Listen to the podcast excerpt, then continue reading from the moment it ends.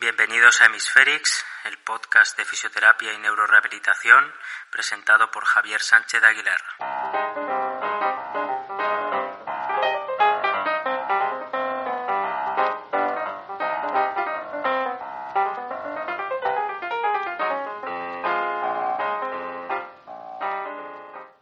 Estoy con Maite Fernández Seco, fisioterapeuta que trabaja en Onvideratú, perteneciente a la empresa de ingeniería Gogoa Mobility Robots en Urrechu, Guipúzcoa.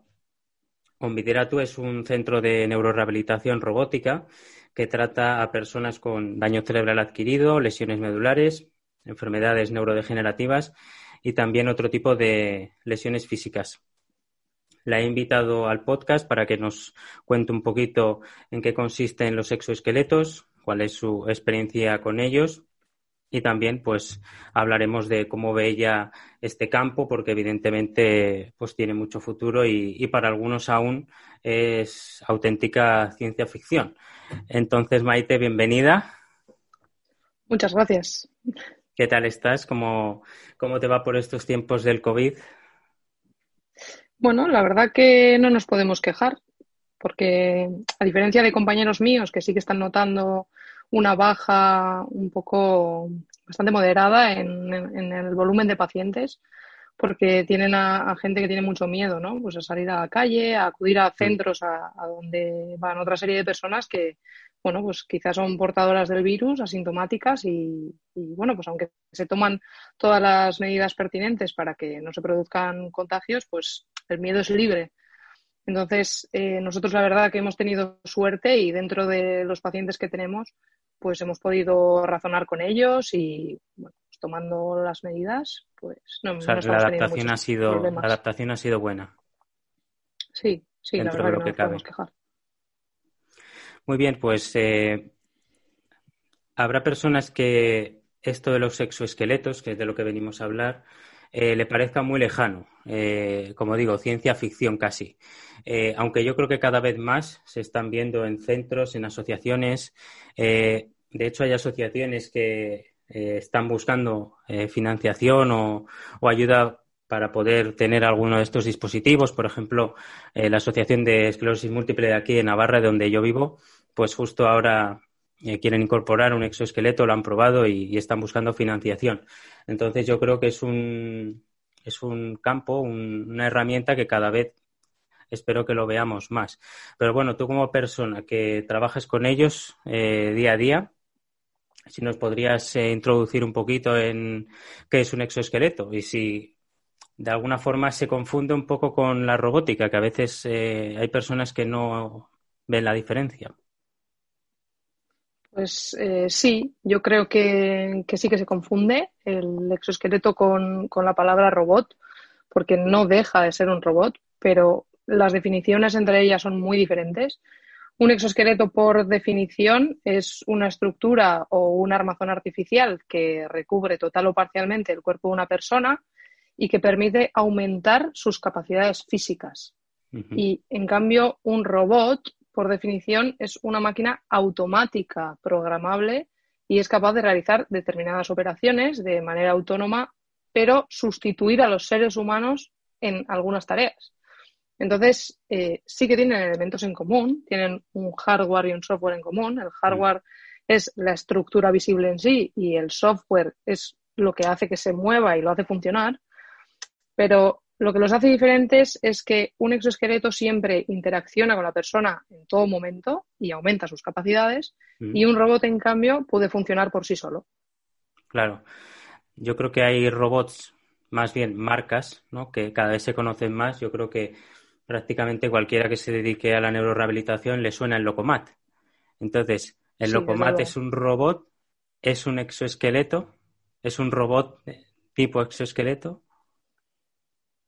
en un principio es un robot, uh -huh. porque no tiene partes que se adhieran al, al, cuerpo del paciente, que no hacen que sus capacidades aumenten de esa manera, sino que, digamos, que lo mueven de manera artificial. Uh -huh. No sé si me explico. Sí, sí, yo creo que sí. Yo creo que ha quedado un poco clara la, la diferencia. Eh, si miramos un poco el origen de, de los exoesqueletos eh, son, han sido, como hay una colaboración muy grande con los ingenieros y demás, es, ¿ha nacido para la rehabilitación los exoesqueletos o, tienen otro origen? Em, lo más extendido eh, entre los profesionales sanitarios es que su origen está en los militares americanos. Mm. Pero bueno, eh, la realidad es que, que, el inicio está en los años 60 en Estados Unidos eh, que el primer exoesqueleto fue Hardiman, eh, un exoesqueleto que crearon General Electric y las Fuerzas Armadas de Estados Unidos. Pero a su vez, más o menos al mismo tiempo, en la antigua Yugoslavia, en un instituto, eh, Mijajlo Pupin, desarrollaron los primeros exoesqueletos activos para ayudar a la rehabilitación de personas con paraplegias. Entonces, eh, sí podemos decir que el origen es eh, militar, porque de hecho los exoesqueletos que tenemos ahora están basados en esos militares que se hicieron posteriormente en los años 80, pero antes, en los años 60, en Yugoslavia ya estaban intentando generar algo para la rehabilitación. Claro, o sea que el origen es eh, dual, por así decirlo, Que no ha sido primero militar, luego rehabilitación, sino que ha habido ahí una mezcla. Los primeros exoesqueletos que, se crearon eh, tenían muchas limitaciones. Por ejemplo, Hardiman pesaba 680 kilos. Claro. Que imagínate, era una auténtica locura. Entonces, sí que después, en los años 80, cuando hicieron los exoesqueletos militares, fue cuando mejoraron esa tecnología y entonces fue cuando en el, en el ámbito sanitario vieron como el potencial. pues si se puede mejorar la capacidad de un soldado para moverse, ¿por qué no puede mejorarse la capacidad de personas con una discapacidad física? Y por eso eh, varios exoesqueletos de los que actualmente están en el mercado eh, tienen, digamos, una marcha bastante militar, con bastante flexión de cadera, porque su origen está ahí. Claro. Muy bien. Pues ya hemos introducido un poquito los exoesqueletos, su origen. Em, si nos podrías contar un poco qué tipos de exoesqueletos nos podemos encontrar. Bueno, eh, se pueden hacer diferentes clasificaciones. Eh, se pueden clasificar como militares, eh, sanitarios e industriales. Hmm. O se pueden clasificar también como pasivos y activos, pues en función de si actúan únicamente de soporte o si realizan alguna acción o se pueden clasificar también como exoesqueletos para miembros o para el tronco. Por ejemplo, eh, dentro de los exoesqueletos industriales hay algunos que sirven simplemente de soporte para el tronco para hacer alguna actividad laboral, pero no desempeñan ninguna acción a nivel de las extremidades. Em, luego quizás a mí me suena porque yo más o menos he visto algunos, pero los que he visto muchos son los de marcha y de que son como dinámicos, que te permiten moverte por una superficie, o sea que no es fijo. Entonces también hay mm. como una algunos exoesqueletos que son fijos, que están en una superficie determinada y otros que te permiten eh, desplazarte. ¿En una superficie determinada eh, te refieres, por ejemplo, a una cinta de marcha o no te estoy yo entendiendo? No, por ejemplo, el exo eh, te permite moverte por el suelo, o sea, te desplazas con él, mientras que, em, pues igual un, robot de brazo, o sea, un, exoesqueleto de brazo, está ah. anclado en una mesa o, algo así, o sea, que no te puedes mover con él y tal. Eso es, sí. Al final depende del tipo de, hardware y de software que lleve, pues son portátiles o no. Eso es. Claro. Vale, pues nos movemos un poquito hacia tu experiencia. Eh, sí. Eh, ¿Cómo te introdujiste en el mundo de los exoesqueletos, tanto a nivel de conocimiento puro y duro como ya a nivel práctico profesional? ¿Y los conocías antes de empezar a trabajar? Eh, ¿Tuviste que aprender em, todo directamente cuando empezaste a trabajar? ¿Cómo ha sido el proceso de comenzar a trabajar con ellos o de conocerlos? Pues yo sí, sí los conocía porque, bueno, por la universidad en la que yo estudié sí que nos habían hablado sobre ello y después como desde prácticamente el inicio me dediqué al mundo de la neurorehabilitación, pues sí había oído hablar, pero nunca había visto un exoesqueleto en, en directo. Sí había visto vídeos, sí había visto documentales, pero nunca había trabajado con uno ni había visto ninguno en directo.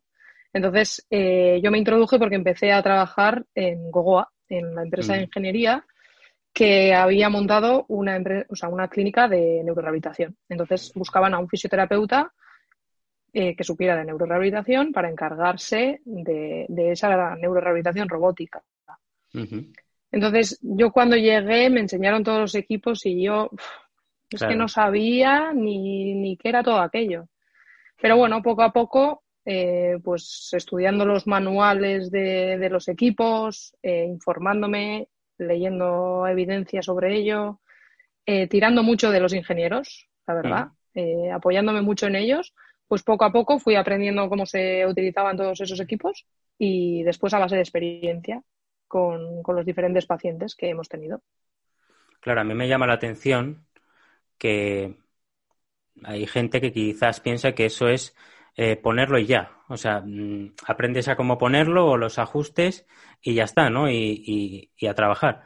Y yo creo que las personas que os dedicáis día a día con, pacientes, eh, sobre todo muy afectados y que utilizáis estas herramientas, sabéis que luego tenéis que hacer razonamiento clínico y tenéis que ver cómo, en qué momento de la sesión hacerlo, cuándo hacerlo, qué parámetros, ¿no?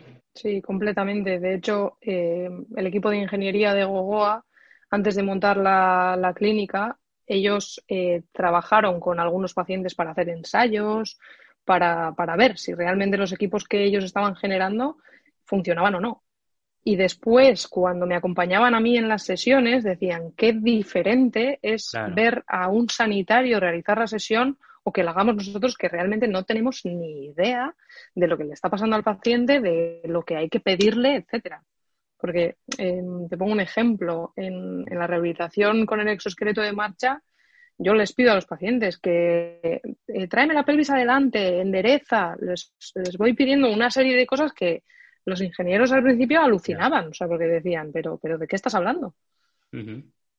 Claro, ellos igual tenían en mente el cuerpo humano pues eso, biomecánico, ¿no?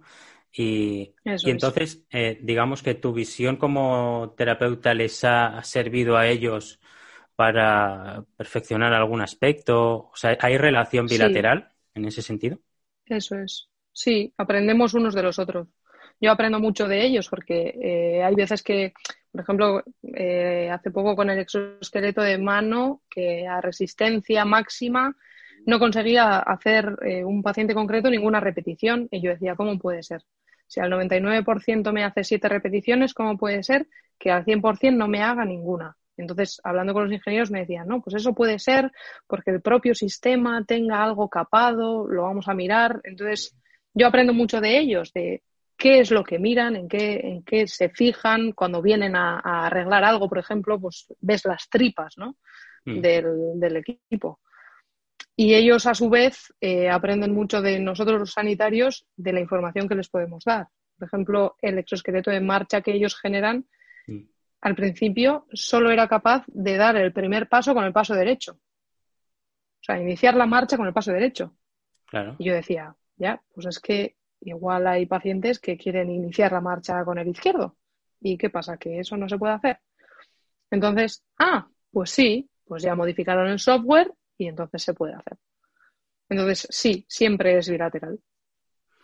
Yo es algo que veo cada vez más generalizado, que las empresas se acercan más a los clínicos. Esto me pasó también con, eh, hace poco con otra empresa, que el propio CEO, el propio CEO de la empresa, estaba eh, yendo por eh, diferentes clínicas donde estaba su eh, sistema y decía, oye, ¿qué tal, os, ¿qué tal os funciona? Tal, ¿Tenéis alguna mejora? Y yo creo que eso ya es clave. O sea, ya la separación empresa-clínica, no, yo creo que cada vez se va a ver menos. Se va a ver esa, esa, ese trabajo en equipo y esa comunicación. Sí, sí. Vale, Maite, pues em, hay una pregunta que me, que igual ya la he respondido, pero que igual la podemos matizar un poco más, y es que ¿qué es lo que más te impactó al principio? Cuando empezaste con los exoesqueletos, eh, ¿qué fue? Dijiste, wow, o sea, te impactó. Pues a mí, la verdad que lo que más me llamó la atención fue la cantidad de beneficios que tienen los exoesqueletos, sanitarios en este caso, mm. y en cambio lo poco generalizado que está su uso en la práctica clínica actual. Es verdad que hay centros punteros eh, a nivel nacional e internacional que cuentan con estos equipos, pero no es algo que se vea en, cualquier clínica de neurorehabilitación. Hay quizá un poco de, reticencia por parte de, algunos sanitarios al uso de ello. Eh, yo me he encontrado en, demostraciones clínicas que hemos hecho, por ejemplo, con el exoesqueleto de marcha, me he encontrado con otros eh, compañeros de profesión que me decían, ya, pero es que el exoesqueleto va a quitarnos nuestro trabajo. Mm. Y decía, eh, para mí eso es impensable. ¿Cómo nos va a quitar nuestro trabajo? En todo caso, nos ayudará. Pero sí que veo que hay como una reticencia a esto y en cambio a mí es lo que más me llamó la atención. Es decir, oh, mi tratamiento manual puede llegar hasta aquí, hasta un punto, pero mm. con el exoesqueleto es que doy un salto cuantitativo y cualitativo muy grande. Claro. Luego veremos, eh, según tu, experiencia y tal, qué paciente crees que es el que más has visto que responde mejor. Eh, pero antes, hemos hablado de exoesqueletos así en general. ¿Cuáles son los que tú utilizas en tu día a día? Pues, a ver, eh, depende del perfil de cada paciente que haya en la clínica en cada momento concreto. Eh, tenemos exoesqueletos de todo tipo, de miembro inferior, de miembro superior completo, eh, exoesqueleto tan solo para la rodilla o, tan solo para brazo y antebrazo, que no incluye la mano, otros exoesqueletos únicamente para la mano. Eh, contamos también con un equipo de realidad virtual. Tenemos, la verdad, que muchas cosas, mm. pero los dos exoesqueletos que más utilizamos o los más demandados son sobre todo Hank, que es el exoesqueleto de marcha, y Hand of Hope, que es el exoesqueleto de uno de los exoesqueletos de mano que cuenta con electromiograma de superficie. Háblanos un poquito de, del Hank. Es un em, yo es que tengo mucho la, la visión del exoesqueleto exo, o sea, que es como quizás el que más se conoce. Em, ¿Es parecido al exo? O sea, ¿en qué consiste el Hank? ¿Qué, ¿Qué, estructura tiene o...? Las diferencias más grandes con, con Exo, de Exo Bionics, yo creo que es que Hank pesa menos, eh, pesa tan solo 14 kilos y que tiene eh, las seis articulaciones de las extremidades inferiores motorizadas. Y en cambio, Exo Bionics, el tobillo lo mantiene fijo, eh, creo que es a 90 grados. Entonces, Hank tiene las seis articulaciones motorizadas y eso al patrón de marcha, pues digamos que le da un plus porque hace la flexión dorsal y plantar de tobillo en cada fase de la marcha, pues lo que toca. Claro, de cara a la propulsión, ¿no? Eh, a favor de Exobionics, sí. De cara a la propulsión, evidentemente, para mí es una mejora. Pero a favor de Exobionics tengo que decir que su equipo, al pesar más, envuelve mejor al paciente y eso le da un equilibrio y una estabilidad que quizá Hank no le proporciona al paciente. Claro. Luego no sé si lo has dicho antes, que Hank, eh, o sea, que tú tienes que trabajar mucho la estabilidad pélvica y demás, porque luego al final eso importa, ¿no? El exo al final te cubre toda la espalda, ¿no? Tiene como una mochila y tiene el armazón ese que, tienes que llevar. Eso es, pero Hank, eh, digamos que la mochila te queda más baja y no te da un soporte tan grande a nivel de caderas y pelvis. Entonces, es verdad que trabajo mucho esa estabilidad en bipedestación con el exoesqueleto puesto, con Hank puesto, pero también lo trabajamos mucho con la terapia convencional de toda la vida. ¿Y el Hand on Hope, eh, en qué consiste? ¿Que es de miembro superior o de la mano? De la mano. Eh, es una mano robótica eh, articulada, pues tiene una articulación por cada, por cada una del dedo y lo que te hace es la flexión y la extensión de, los dedos, pero siempre a través del electromiograma de superficie. El electromiograma se, coloca en flexores y en extensores, detecta tu actividad y tan solo se mueve el robot si, si hay actividad, si no, no. Claro, se necesita ese pequeño, ese pequeño movimiento, ¿no? Pero es muy fino, tiene capacidad de detectar contracciones pequeñitas. Sí, sí, sí, sí, bastante. O sea, eh, ahora mismo estamos trabajando con, con un chico lesionado medular C4-C5 mm. que dices, bueno, pues a priori eh, no tendría por qué tener actividad en flexores extensores de, muñeca y mano. Pero lo cierto es que le detecta. ¿Qué pasa? Que la actividad que genera es muy, muy pequeñita. Entonces tampoco con el EXO, o sea, con, el, con Hand of Hope se le puede pedir mucha resistencia. No se le puede pedir demasiado todavía. A medida que va mejorando, pues sí, se le va pidiendo más digamos que, que, Hand of Hope se mueve si hay actividad y mm, pone la resistencia de, movimiento en base a esa actividad que ha detectado. O sea, te lo va como poniendo difícil en base a esa actividad. Imagino que habrá algún tipo de pantalla, ¿no? Eh, para que el paciente vea, ¿no? El feedback, haga ejercicios. Sí, es un software que en el lateral tiene una barra de, del electromiograma, entonces el propio paciente ve cuánto está activando. Entonces, en, en esa barra se le coloca un límite y, bueno, pues este límite es el que tienes que superar. Entonces, él va viendo a medida que va activando, dice, vale, pues tengo que activar un poco más para llegar a ese límite y que el robot se mueva. Y después, pues sí, hay, hay juegos, cosas más interactivas, hay ejercicios analíticos pues, de flexión, de extensión o de flexión y extensión combinados. Y después hay juegos, pues, por ejemplo, eh, hay uno que te van apareciendo pelotas por la pantalla de colores y entonces tú tienes que mover la extremidad superior, cerrar para coger la pelota, volver a moverla para buscar el cubilete del mismo color mm. y soltar esa pelota en ese cubilete. Entonces, eh, ahí implicas un poco toda la extremidad superior, porque implicas también eh, hombro en, flexión y en extensión para acercarte y alejarte de la pelota y la flexión y extensión de codo. Ahora que hablas de los juegos, eh, ya he escuchado a, a muchos profesionales decir que a veces los juegos son como muy infantiles.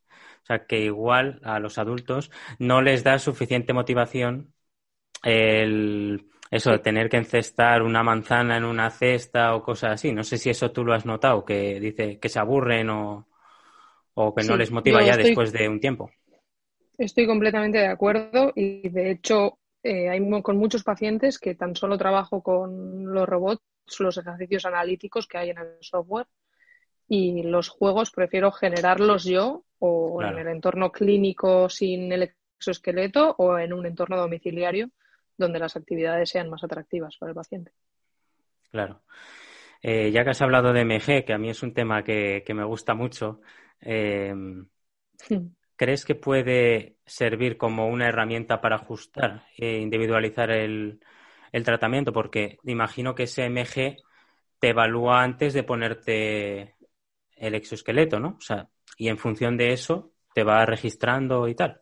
Por supuesto, por supuesto que, es una herramienta de individualización fantástica. Nosotros, de hecho, eh, ahora es la herramienta más fiable que tenemos en, la clínica para ver la actividad muscular que genera cada paciente. Entonces, em, como el exoesqueleto no genera ni flexión ni extensión, si no detecta la actividad muscular a través del EMG, em, el MG puede colocarse en los músculos más afectos y entonces lo trabajas de esa manera. O sea, mm. eh, refiriéndome al paciente del que hablaba antes, mm. eh, nosotros actualmente, si le colocamos el MG en los flexores y extensores radiales del carpo, podemos trabajar a un, a un 70, a un 80% de resistencia. O sea, esa es la resistencia que le genera el, el exoesqueleto. Pero, en cambio, si le colocamos el EMG en los músculos más cubitales no podemos trabajar con tanta resistencia. Tenemos que trabajar a un 40, a un 50% de resistencia. Entonces, sí, es una herramienta perfecta de individualización porque yo puedo decidir cuál es el músculo que yo quiero trabajar que en el caso de mi paciente, por lo que sea, está generando menos actividad. Luego hay una curiosidad que tengo y es que eh, dentro de una sesión tipo, de rehabilitación del miembro superior, por ejemplo, ya sea un ictus o un lesionado medular, imagino que es distinto porque lesión medular puede ser bilateral, ¿no? Eh, ¿Este tipo de herramientas la usas al principio de la sesión, al final? Es, ¿Puede ser una sesión entera? ¿Cómo organizas la sesión? ¿O depende de qué cosas? Depende. Sí, depende, pero generalmente, generalmente trabajo la sensibilidad antes de trabajar con el exoesqueleto. Después trabajamos con el exoesqueleto y después aplicamos lo que hemos activado con el exoesqueleto en actividades funcionales actividades de la vida diaria que sean atractivas para el paciente. Porque si no, ese, ese trabajo analítico, digamos que no nos sirve de nada. Vale, hacemos un trabajo analítico y muy bien. Yo estoy viendo cómo en el EMG la actividad de mi paciente está aumentando. Estupendo. Pero ¿a él de qué le sirve eso? Entonces, siempre esas mejoras las intentamos extrapolar a, actividades de la vida diaria. De acuerdo. Em, antes hemos visto lo del perfil de paciente. Si pudieras ahondar un poco más, dentro de lo que sería un exoesqueleto de miembro inferior o de miembro superior, ¿cuál es el perfil de paciente que más utiliza el exoesqueleto? Sí, en nuestro caso hemos tenido de todo, eh, prácticamente de todas las patologías, pero los que más acuden a nosotros son personas con lesión medular, eh, que acuden al centro un poco sin poder generar ese movimiento voluntario y es lo que buscan.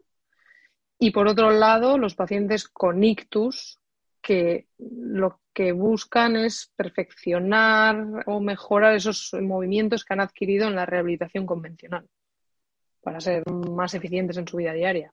Que hay de todo, ¿eh? O sea, también ha habido casos sin movimiento en la mano, por ejemplo, que han acudido a nosotros. Pero, eso, en general, pacientes con lesión medular y pacientes con ictus. Pero ya pacientes crónicos que ya llevan varios años, han probado otras terapias o también habéis podido tener pacientes más agudos, subagudos. Subagudos, sí, un par sí, pero lo demás, ¿qué va? No, de dos años de evolución para arriba. Imagino que eso también es un reto para vosotros. Para mí personalmente sí. O sea, porque realmente las mejoras eh, es por lo que estáis haciendo, ¿no? Y, sobre todo personas que ya han hecho muchos tipos de terapias, pues el ver que pueden seguir mejorando será también gratificante.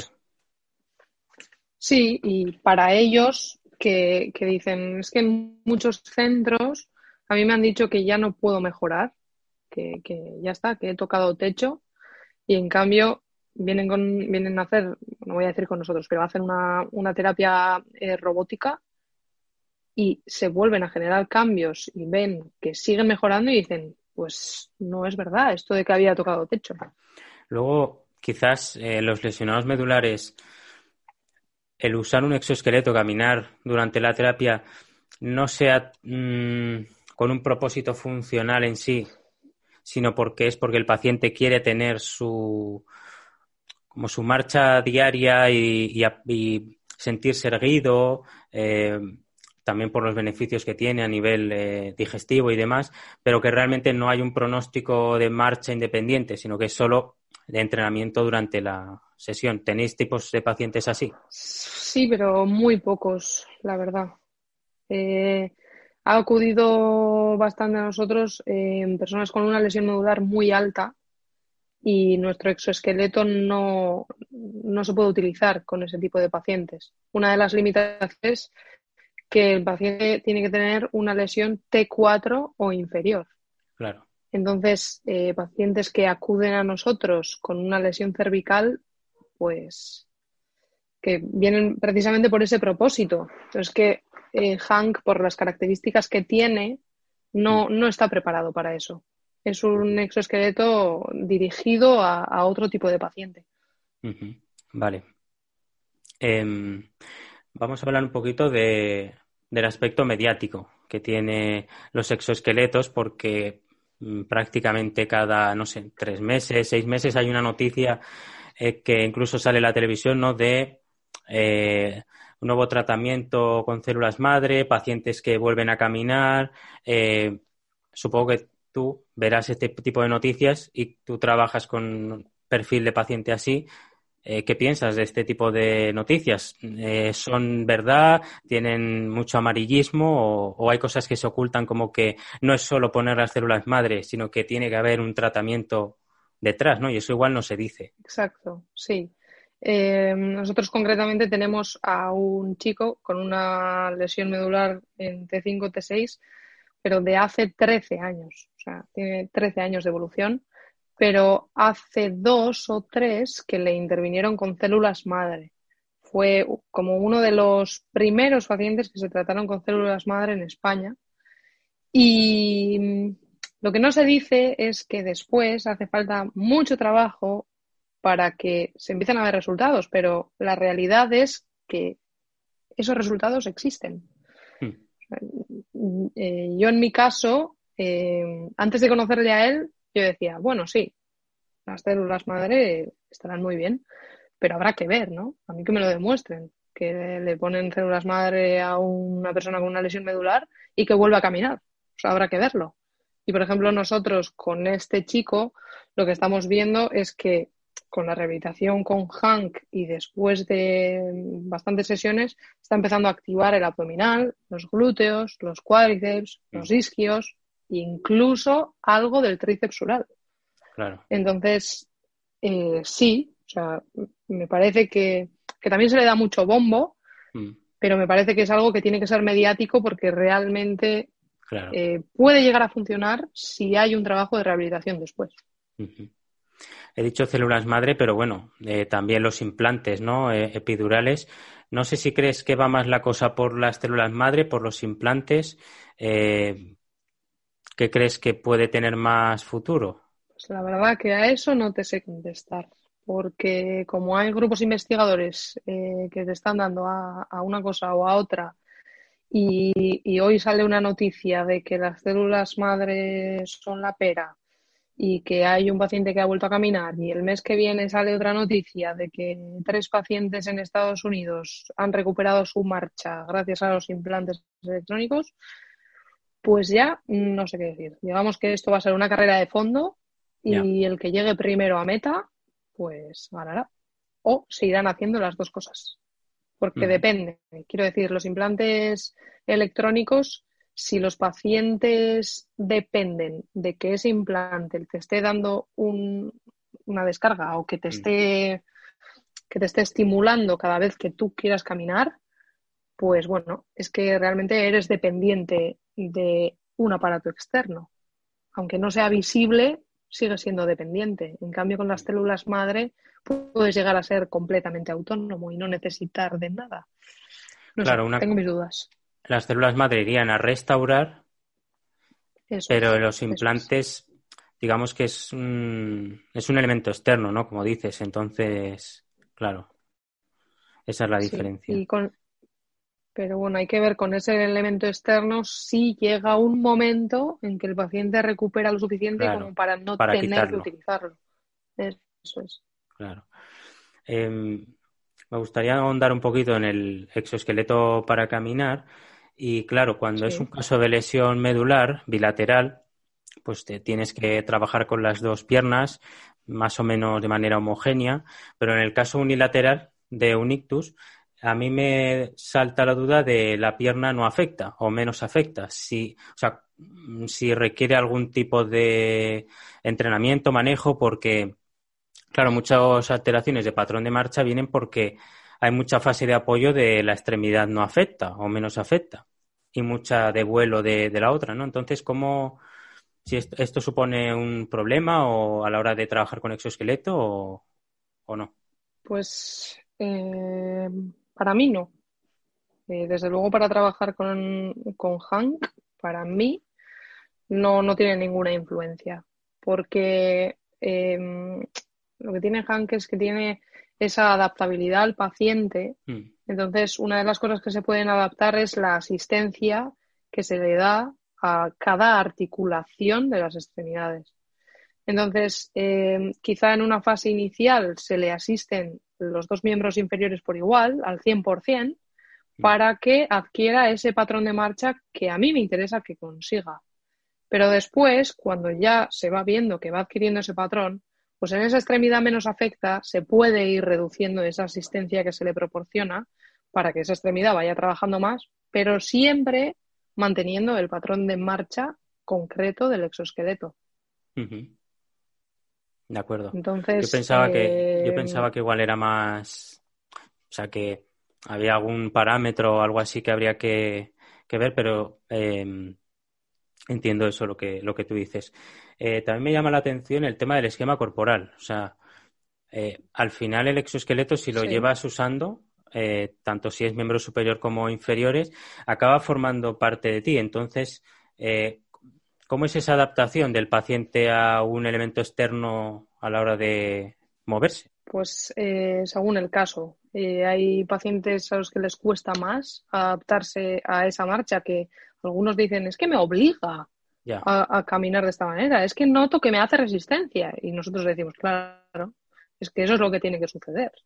Para eso vienes aquí pero eh, nosotros eh, trabajamos de una manera muy concreta que en la primera sesión, prácticamente con, o sea, con la mayoría de pacientes lo que hacemos es eh, pasar de sedestación a bipedestación varias veces, ponernos de pie y después dar pasos, pero no caminar, dar pasos aislados. Es decir, damos un paso derecho y nos recolocamos, venga, y se le pide al paciente, endereza aquí, trae el culo adelante, X, lo que necesite cada paciente.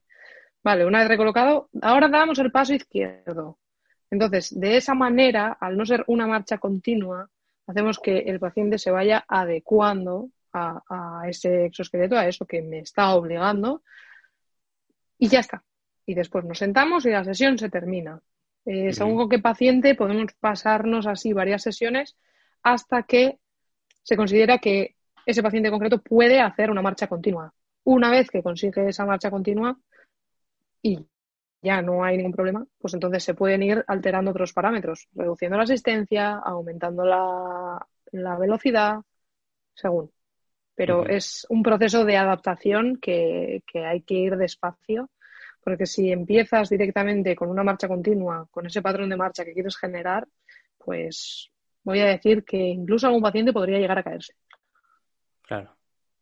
En ese sentido, el factor cognitivo eh, puede ser un motivo de un criterio de exclusión para usar un exoesqueleto de ese tipo. Eh, sí, sí. Cuando yo entré en la empresa, uno de los criterios de exclusión directamente era ese, el factor cognitivo. Y yo dije, bueno, eh, tendrá que ser una contraindicación relativa, porque mm. habrá que estudiar cada caso como es, pero, pero sí, tiene que haber un entendimiento a, lo que, a lo que decimos. Y lo mismo pasa con las afasias. Ah, claro. La semidiligencia, supongo también. También, sí. Entonces, eh, yo digo que, bueno, contraindicaciones absolutas, no, hay pocas, pero relativas hay muchísimas. Porque hay que, hay que ver cada paciente en el caso de la lesión medular, eh, me quiere sonar de cuando lo estudié el tema de la disreflexia autónoma, las eh, bajadas de tensión y demás, los eh, síntomas vegetativos. ¿Te has encontrado eso o, está todo muy controlado y, ante la duda, pues. Yo sí me he encontrado, pero la verdad que la sintomatología ha sido como muy leve no ha mm. sido algo así muy llamativo ni que digas, madre mía, hay que parar la terapia ya, porque se me cae redondo. No, o sea, eh, tuvimos el caso de un chico que cada vez que se ponía de pie, a la media hora, empezaba con unos sudores fríos que acababan empapado. Pues bueno, eh, la humedad al exoesqueleto no le gusta y evidentemente es un síntoma que algo quiere decir. Mm pero no hemos tenido bajadas de tensión, ni mareos, ni afortunadamente, y toco madera, pero todavía no nos ha tocado nada de eso. ¿Habéis eh, visto pacientes que no se ponían de pie, por ejemplo, en mucho tiempo eh, y que gracias al exoesqueleto ha podido? Y ver esa sensación, porque suele ser como catártica esa, ese momento de, del paciente que está emocionado, está... Em, sí, o sea, está súper motivado también por trabajar. Sí, sí nos ha pasado en varios casos. Eh, de hecho, el exoesqueleto, una de las razones por las que se hizo fue porque había un señor muy mayor en Vizcaya, eh, bueno, los directivos de la empresa son vizcaínos, entonces, eh, no sé, no sé si ellos conocían o la persona se puso en contacto, pero bueno, había un señor muy mayor en Vizcaya que, que decía que llevaba muchísimos años sin ponerse de pie y que antes de fallecer él quería volver a ponerse de pie y caminar. Y con el exoesqueleto lo consiguió. Y como él, pues otros tantos que, que han venido pues con una lesión medular eh, de años y que por X circunstancias no están pudiendo ponerse de pie y con el exoesqueleto cuando se ponen de pie y dan pasos, eh, pues sí. Sí, sí. Es momento muy emocionante. muy gratificante y emocionante, sí. Eh, lo mismo que te he preguntado del miembro superior, que cómo organizabas la sesión y demás. Eh, imagino que si solo el paciente puede ponerse de pie o caminar con un exoesqueleto, pues igual hace, la sesión se dedica solo a eso, pero tenéis otros pacientes en los que, oye, primero exoesqueleto y luego eh, igual un sistema de suspensión y la cinta o cómo organizas un poco. Eh, generalmente cuando vienen a utilizar más de un equipo no se hace todo en el mismo día, sino que se divide eh, en, días distintos. Pero lo que sí hacemos es, por ejemplo, antes de utilizar Hank, pues hacer un trabajo manual pues para bajar la espasticidad o un trabajo para reducir la tensión del sistema nervioso periférico si es lo que, lo que está limitando al paciente. O se trabaja un poco esa estabilidad pélvica para seguido entrar al trabajo con el exoesqueleto sí que hay un, trabajo continuo en ese aspecto, pero utilizar varios equipos a la vez, eh, la verdad que intentamos hacerlo en, días diferentes. Claro. Luego imagino que eh, uno se acostumbra a ponerlo y quitarlo, pero que también lleva tiempo. de ponerlo, quitarlo, todo, o no, o es muy rápido. Sí, este la verdad que a toda leche. Si tiene las medidas eh, del paciente colocadas, ponerlo igual son siete minutos y quitarlo tres. Siempre que las barras ya estén a la medida del paciente. Pero eso sí que, si hay que ajustar las barras, eso sí que tardamos un poquito más. Eh, cinco minutos más, sí.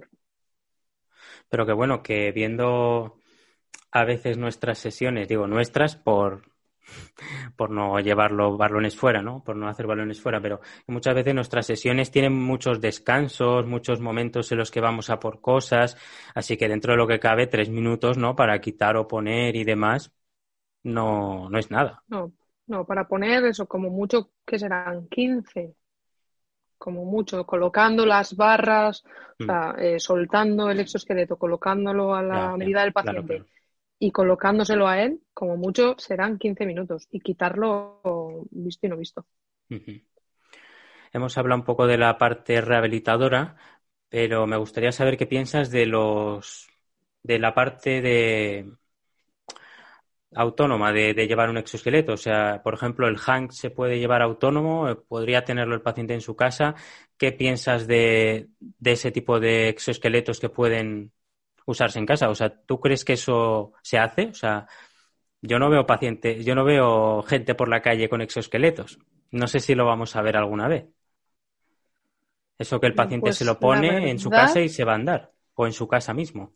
Si te soy sincera, no estoy nada al día de ese mundillo. Em, Hank no vale para, para, ese uso domiciliario, ese mm. uso personal, aunque eh, sí, recibido, sí recibimos llamadas de, personas con esa demanda. Es que he visto que vosotros generáis un exoesqueleto y que lo vendéis y me lo puedo llevar ya a mi casa. ¿Puedo caminar con él por el paseo de la playa? Pues no es el caso. Pero eh, tengo la duda de si Rewalk fabrica un exoesqueleto de uso autónomo. Hmm. Pero no lo puedo confirmar porque no lo sé. Pero bueno, si así fuera, eh, a mí me parece una solución perfectamente válida para las personas que no pueden andar eh, por las secuelas X que tengan, mm. aunque siempre estaré más a favor de intentar recuperar una marcha autónoma, eh, aunque sea con alguna ayuda técnica, Eh, pero bueno, en los casos que eso no fuera posible, ¿por qué no? Eh, puede ser otra vía, ¿no? Que vayamos viendo a lo largo de los años. Claro, imagino que si eso se va eh, poniendo más de moda, la individualización del exoesqueleto tiene que ser brutal, tanto a nivel estético como a nivel técnico, o sea, porque literalmente es, es parte del, de la persona. Es como si lleváramos todo lo que llevamos, al final es parte de nosotros y un exoesqueleto, un, lo que sea robotizado, sería parte de esa persona. Sí. Por ejemplo, como una prótesis, ¿no? Que en los últimos años se están viendo prótesis, pues, eh, de rodilla para abajo en, personas eh, con alguna amputación que se están tatuando, ¿no? Los, eso, esas prótesis. Pues, pues sí llevado, llevado a, de otra manera o a otro extremo, pero sí, habría que individualizarlo al máximo para que se pueda sacar el máximo rendimiento de ese exoesqueleto. Yo esa individualización la vi en, en Desiree Vila, que es una, es una chica, una atleta, ¿no? Que, que tiene una amputación y ella eh, habla de eso, ¿no? De cómo al final va individualizando su prótesis, los dedos del pie, ¿no? Cómo puedes pintarle las uñas. Es que al final es parte de, su vida, ¿no? Em, vale. Me gustaría preguntarte, eh, ahondando mucho en tu experiencia, si hay pacientes que te hayan tocado especialmente, casos clínicos o que te estén tocando, que digas, madre mía, o sea, no se me va a olvidar nunca. Pues sí, eh, en el caso que he comentado antes, eh, del chico con lesión medular en T5, T6, que está empezando a activar músculos, los miembros inferiores, que he comentado, eh, pues yo nunca me imaginé que se pudiera conseguir algo así. O sea, para mí fue como un momento muy, muy impactante. O sea, que en la rehabilitación con ese chico saliera el reflejo de marcha en tan solo 21 sesiones con Hank, pues no sé, yo es que aquel día pues casi me caigo de culo. Fue quitarle el exoesqueleto y siempre revaloramos con él en las paralelas, ¿no? Que se ponga de pie y de repente ese día se puso de pie y sale un paso y sale otro paso y evidentemente había que dirigirle, pero yo, yo estaba delante de él que no me lo esperaba, que normalmente se ponía de pie y valorábamos cosas pues de cómo era su estación, de cómo estaba cambiando y de repente un día después de 21 sesiones, empieza a dar pasos, pues a mí me dio un infarto, no sé, de milagro, pero no me lo esperaba, vamos, para nada.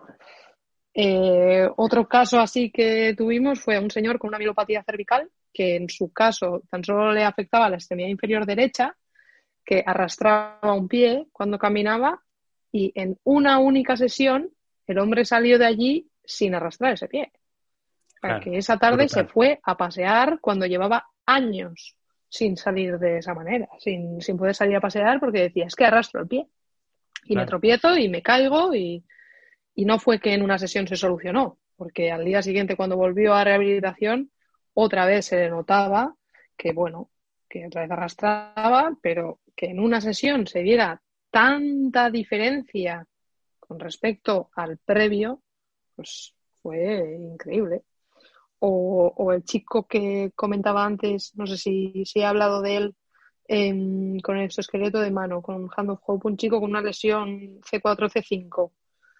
Eh, bueno, pues no sé si lo he comentado, pero estamos ahora trabajando con él y en un mes de trabajo con Hand of Hope, ahora le quitas el exoesqueleto y está empezando a hacer flexión palmar de muñeca de forma voluntaria. Entonces, eh, no sé, son cosas que han ido pasando que, me han parecido de, ciencia ficción, ¿no? Total. Rompiendo límites. Sí, completamente. Em, claro, hay un problema con, hay un problema con, los exoesqueletos, yo creo que es eh, el coste económico. Entonces, eh, em, claro, los gestores necesitan una justificación no suficientemente fuerte para apostar y demás. Si tú tuvieras que, decir un poco qué sería lo que, qué elementos serían los que podrían hacer a los gestores apostar por un determinado exoesqueleto. ¿En qué habría que fijarse de cada exoesqueleto? Sí, o sea, ¿qué, elementos del trabajo con exoesqueleto aporta, que no aporte otra cosa, que dice, ostras, merece la pena apostar por, por este tipo de herramienta. Vale, vale. Eh, pues por ejemplo, que mm, un exoesqueleto es capaz de realizar un mismo movimiento un millón de veces exactamente igual. Está mm. preparado para repetir un patrón X, me da igual. Aunque ese patrón se pueda individualizar a cada paciente, ese robot te va a hacer ese mismo patrón un millón de veces. No conozco a ningún ser humano que sea capaz de repetir dos veces lo mismo. Y, ojo, que, eso a su vez es muy beneficioso. Sí. Porque le da una riqueza al, tratamiento espectacular. Pero si hablamos de aprendizaje de patrones, pues ya sabemos que el aprendizaje se basa en repetición. Sí. Entonces, eh, nunca vamos a poder ganar a un exoesqueleto en, ese ámbito, en ese ámbito de la repetición, es así. Pero bueno, hay más elementos claves, por ejemplo, pues la adaptabilidad, ¿no? Que tienen esos exoesqueletos a, cada paciente, no solo en la capacidad de adaptación de la propia estructura por el tamaño del paciente, sino que también se puede adaptar, eh, por ejemplo, Hank, eh, se le pueden limitar los rangos articulares de cada articulación concreta. Si un paciente no puede realizar eh, más de, yo qué sé, 10 grados de flexión de rodilla, mm. pues se lo cortas en el exoesqueleto y entonces adaptas ese patrón a que esa rodilla no puede realizar más de 10 grados de flexión. O, la posibilidad que hemos comentado antes de aumentar o disminuir la asistencia que se le proporciona al paciente. a medida que va avanzando la rehabilitación, necesitará cada vez menos asistencia del exoesqueleto y será más su marcha voluntaria o su flexoextensión de dedos voluntaria, mm. será menos lo que haga el exoesqueleto. O aumentar la velocidad de marcha, o aumentar la resistencia que se le ejerce. No sé, o sea, depende de cada exoesqueleto. Por ejemplo, del Hand of Hope, un elemento clave es que tiene el electromiograma de superficie. Y eso, para mí, lo hace muy especial, porque eh, te permite valorar al paciente de una manera que sin esa herramienta no podrías hacerlo. Em, me da la sensación que lo hemos enfocado mucho al adulto, pero eh, ¿qué aplicación tiene? ¿Tiene aplicación a niños o, adolescentes o, o veis tú también, veis también niños o adolescentes? En nuestro caso no.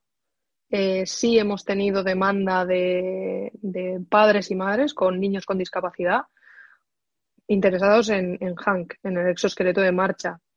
Pero en este caso eh, tan solo se puede utilizar con usuarios que miden mínimo 1,50. Mm. Entonces, eh, si acude algún niño adolescente eh, que mida más de 1,50, perfecto. Si no, nosotros no tenemos esa tecnología, pero sí que sé que, por ejemplo, Marcy Bionics está trabajando en un exoesqueleto de marcha infantil. Claro, porque sí es aplicable, por supuesto. Ese perfil también lo vemos mucho en las noticias, ¿no? El, yo creo que el niño ya eh, siempre sale el mismo niño, ¿no? Eh, con el con el prototipo, creo, de, exoesqueleto y, yo creo que eso también es un, un punto a desarrollar tremendo. Sí, la, la, aplicación es la misma que en el adulto. Al final, eh, dentro de las patologías que pueden ser diferentes o que existen eh, muchísimos síndromes ¿no? raros, y, pero bueno, eh, las secuelas que pueden generar pueden ser parecidas a las del adulto, ¿por qué no? Al final todo es aplicable y es beneficioso igualmente. Vamos a ir terminando y no quería terminar sin hablar un poquito de la brecha, si se quiere, de la investigación en la clínica. ¿Cómo ves tú la relación, eh, quizás amor-odio, entre la investigación, la evidencia científica y todo esto, y la clínica, lo que tú haces cada día? Pues en el caso de los exoesqueletos voy a decir que creo que no hay una brecha muy grande, porque los estudios que se están realizando se están haciendo en entorno clínico pero sí creo que la evidencia disponible al respecto actualmente es bastante pobre. Mm. Hay eh, muchos case reports o, no sé, eh, ensayos así con muy poquitos pacientes, pero no hay ensayos grandes que sean aleatorizados, no sé. Eh, creo que falta mucho por hacer, también porque, porque es novedoso, porque es un campo muy nuevo, eh, creo que todavía hay mucho por hacer, mm. pero, pero brecha como tal no creo que, sea el problema. Precisamente, ¿qué barreras ves tú a, que no haya tantos, no haya estudios o porque no creo que sea porque no, no hay intención, sino que igual hay una serie de características que no, que hacen de barreras para que se hagan estudios y que no haya tanta muestra, quizás. Sí, por supuesto. Por ejemplo, que hay pocos centros que cuentan con este tipo de equipos. Mm. Dentro de que hay pocos centros, hay, eh, en general, estas terapias suelen ser más costosas que la mm. neurorehabilitación convencional. Entonces, no hay tanto volumen de paciente que se pueda permitir hacer una terapia de este tipo y, por tanto, ya partimos de un volumen menor de pacientes, pues homogeneizar una muestra de pacientes dentro de ese trabajo eh, me parece que es complicado. Hmm.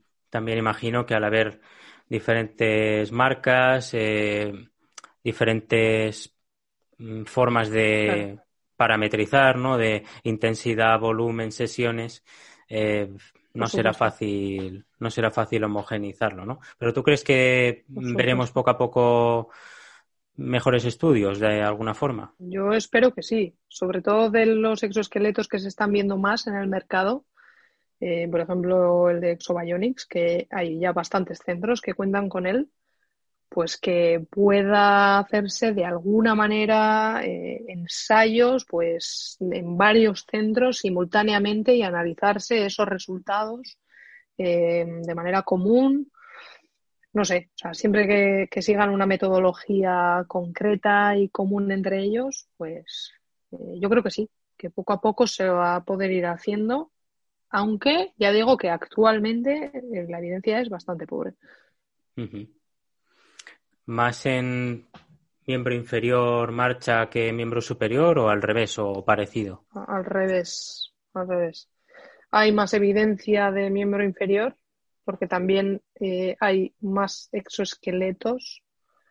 Bueno, no, no, no hay más exoesqueletos. Yo creo que hay más exoesqueletos de miembro inferior en el mercado, o sea, dentro del ámbito clínico, quiero decir.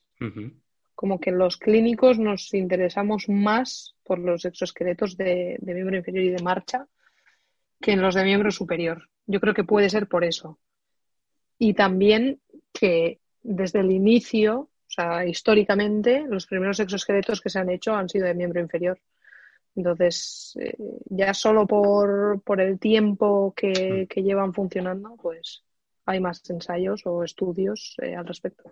Muy bien, Maite. Pues la última pregunta que te quería hacer es eh, cómo ves el futuro de, de, los exoesqueletos. Hemos hablado un poco de investigación, pero de cara a tu práctica diaria, ¿cómo crees que puede ser tu trabajo eh, con exoesqueletos dentro de dos años, cinco años, imagínate. Yo creo que su uso va a ir en aumento. Creo que, cada vez más centros de neurorehabilitación van a contar con estos equipos, que eso a su vez va a abaratar los costes mm. de, cara al paciente y que entonces más volumen de población va a poder acudir a centros especializados en este sentido, ¿no? En el sentido robótico.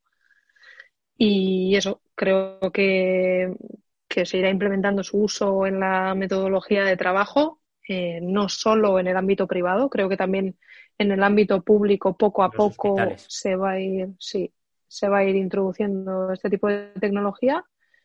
Y por otro lado, pues eh, a medida que las cirugías con células madre, implantes electrónicos, etcétera, vayan progresando, creo que los exoesqueletos estarán a la orden del día en la rehabilitación posterior.